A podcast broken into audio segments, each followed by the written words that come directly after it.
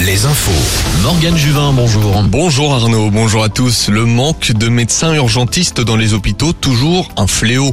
Le service des urgences de Fontenay-le-Comte sera fermé de 8h30 ce matin à 8h30 demain. Dans une heure donc, fermeture aussi lundi soir de 20h30 à 8h30 le lendemain. La stupeur hier en Loire-Atlantique à La Baule lors du conseil municipal. Le maire a annoncé qu'il avait été victime de menaces au début du mois.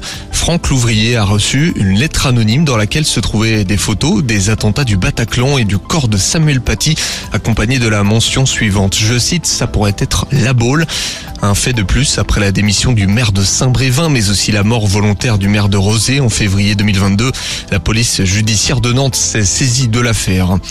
Un hommage hier devant la préfecture de la Vienne. 400 personnes se sont retrouvées en mémoire euh, de la femme nigérienne décédée dans des circonstances encore troubles la semaine dernière.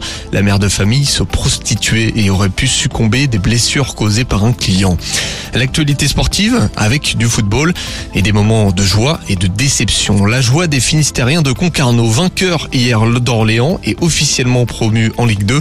Le Mans de son côté se maintient de justesse et puis défaite de Cholet et Saint-Brieuc. Les Briochins qui sont relégués. La déception, elle, se situe en Gironde. Bordeaux a chuté hier soir à Annecy pour se classer troisième derrière Metz. Les Girondins devront gagner vendredi prochain et voir Metz faire match nul ou perdre pour être euh, en Ligue 1 la saison prochaine. Les autres résultats avec un duel de nos régions Guingamp-Niort à l'avantage des Bretons et puis victoire de Laval qui jouera le maintien sur la pelouse d'Amiens vendredi prochain. Un mot de basket avec la victoire importante de Poitiers en play-off de National 1, demi-finale aller remporter hier à l'extérieur avant le retour vendredi prochain. Rappelons que le vainqueur des phases finales sera promu en Pro B. On termine sur les terrains de handball avec une autre déception. Le HBC Nantes a fait match nul contre Nîmes et dit potentiellement au revoir au titre. Le H qui affrontera le leader Paris la semaine prochaine.